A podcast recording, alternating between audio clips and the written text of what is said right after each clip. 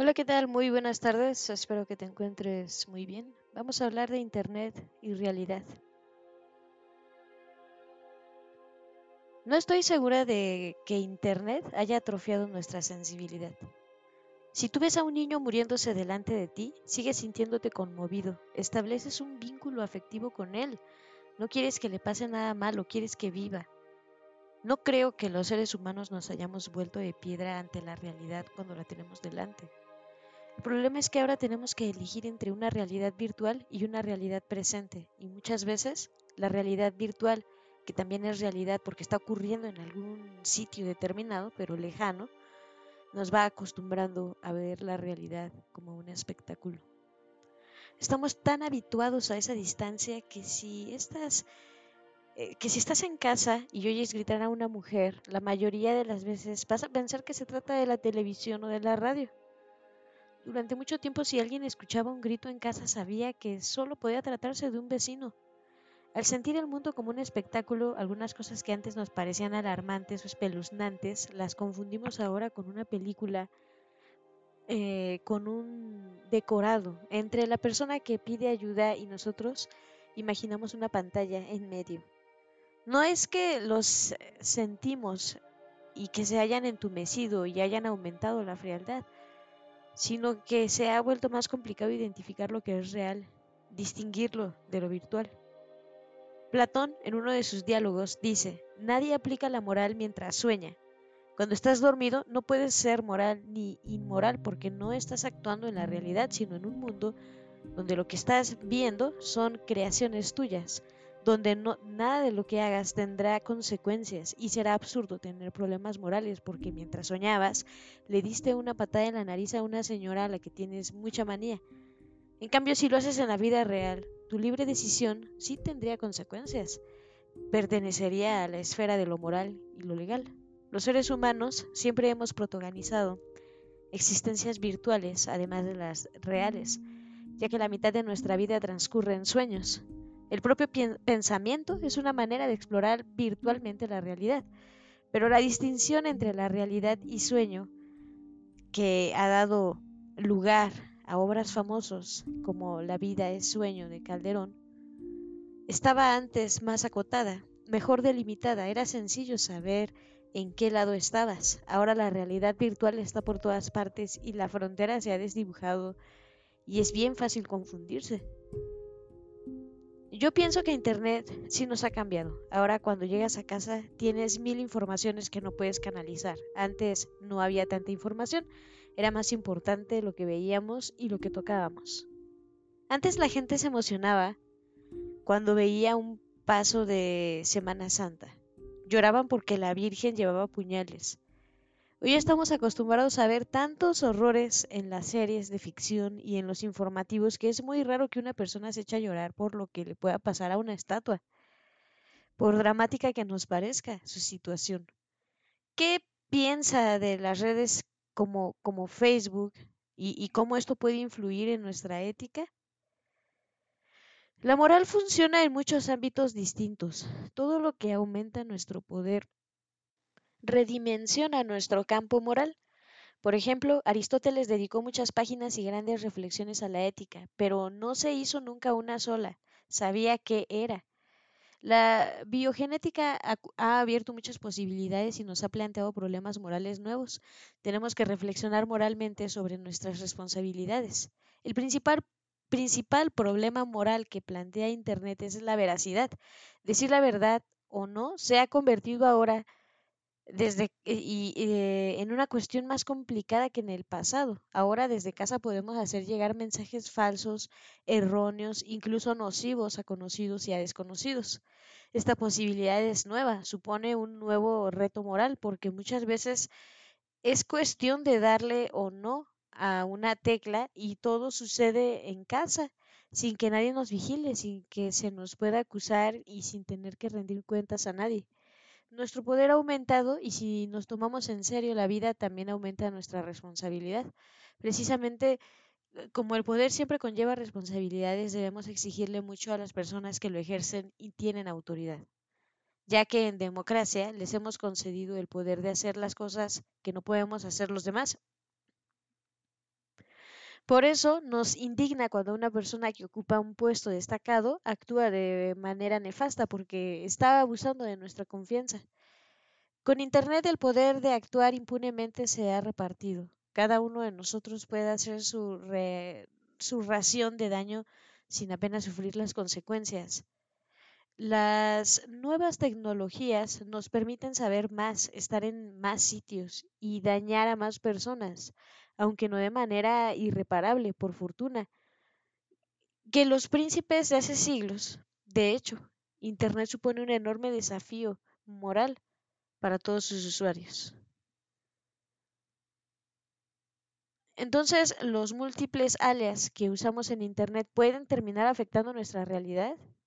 La propia identidad, la manera de representarse a uno mismo, ya era un problema antes de Internet, incluso cuando uno trataba de ser lo más normal posible. Ahora se escuchan casos delictivos que uno no comprende bien. Parecen haberse abolido no solo las fronteras, sino que también se han atrofiado los sentidos más elementales de reconocimiento. ¿Cómo es que un tipo puede hacerse pasar por una señora y llevarse a una serie de incautos a un hotel y violarlos? ¿Cómo es que no se enteran las víctimas? ¿Cómo pueden estar tan distraídos? Mi impresión es que la situación de identidades ha llegado a un grado de enredo muy sofisticado y que además se acepta como algo completamente normal. Ahora mismo en Twitter hay un señor que se hace pasar por mí. Yo no digo que el Twitter esté bien o mal, pero si he intentado aclarar que ese señor pone mi nombre, pero no soy yo, y resulta a la propia gente de Twitter le cuesta entender tu reclamación. Es como si alguien se presentara en una fiesta diciendo que, que soy yo y bueno, pues eh, te juren que se haya portado estupendamente y que eh, me todo ah, he dejado en paz a las personas y, y aún así tendría que dejar en claro que esa persona no soy yo. Pero si ni quien se hace pasar por mí, ni la empresa en la que se aloje o el lugar donde esté lo ven como algo extraño. Y si cuando reclamas te miran con cara de sorpresa, desde luego vamos a tener un conflicto de pareceres. Supongo que es un eslabón de una serie de cambios que afectan a la identidad personal que con el tiempo se ha ido transformando mucho. A medida que avanza la civilización uno tiene identidades disponibles al alcance de la mano, por así decirlo. La vida moderna comparada con la de un señor de un pueblo que vive en una aldea que prácticamente no puede tener más identidad que la que procura su trabajo y a lo mejor puede ser pastor o zapatero y puede ser el marido de tal o cual persona o padre, etcétera y parte de una comunidad y tener muchas más identidades. Cambiamos de oficio, cambiamos de identidad familiar y ahora mismo la identidad que te da la ideología, lo que piensas y la religión, lo que crees, es mucho más compleja que antes. Cuando éramos señores o cuando éramos niños íbamos a la iglesia a una y a la que había y se acabó. Ahora tenemos cientos de ideas para escoger decenas de iglesias, de identidades sexuales. No somos los mismos por la mañana cuando acudimos a la oficina que cuando salimos de fiesta. Uno de los atractivos de la ciudad moderna, sobre todo cuando eres joven, es precisamente la posibilidad de multiplicar tus identidades. Si te quedas en tu pueblo, eres lo que eres y se terminó. Y lo que eres probablemente ni lo habrás escogido tú.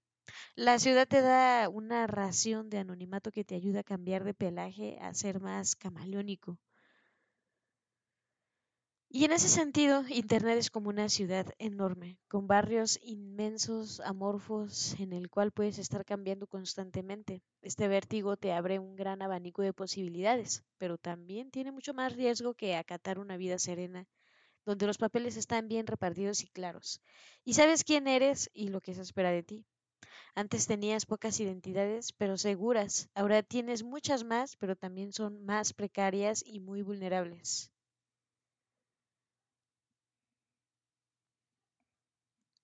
Imagínate que tuvieses un anillo que te concediese hacer lo que viniese en gana y que nadie pudiese verte. ¿Qué harías? El auténtico nombre de ese anillo es irresponsabilidad. La pregunta que me haces podría afinarse. Podrías pensar, por ejemplo, ¿qué harías si estuvieses seguro de que nadie te podría pedir responsabilidades? Rousseau se inventó un cuento que se basa en el mismo supuesto, el del mandarín chino. Rousseau nos invita a ese relato a investigar que en China hay un mandarín de más de 90 años de, de edad, cruel, maldado, hasta extremos intolerables, y de repente te da un botón que si tocas hará que el mandarín muera y que a ti te toque la lotería. Al día siguiente serás rico y el mandarín estará muerto y nadie podrá relacionarte ni acusarte de nada. No tienes ninguna relación ni con China ni con el mandarín. No lo conoces, no lo has visto nunca y solo tú sabes que hay un vínculo entre eh, un premio de lotería y la muerte de un anciano déspota en alguna parte de la remota China. La pregunta de Rousseau es, ¿qué harías? ¿Vas a pulsar el botón?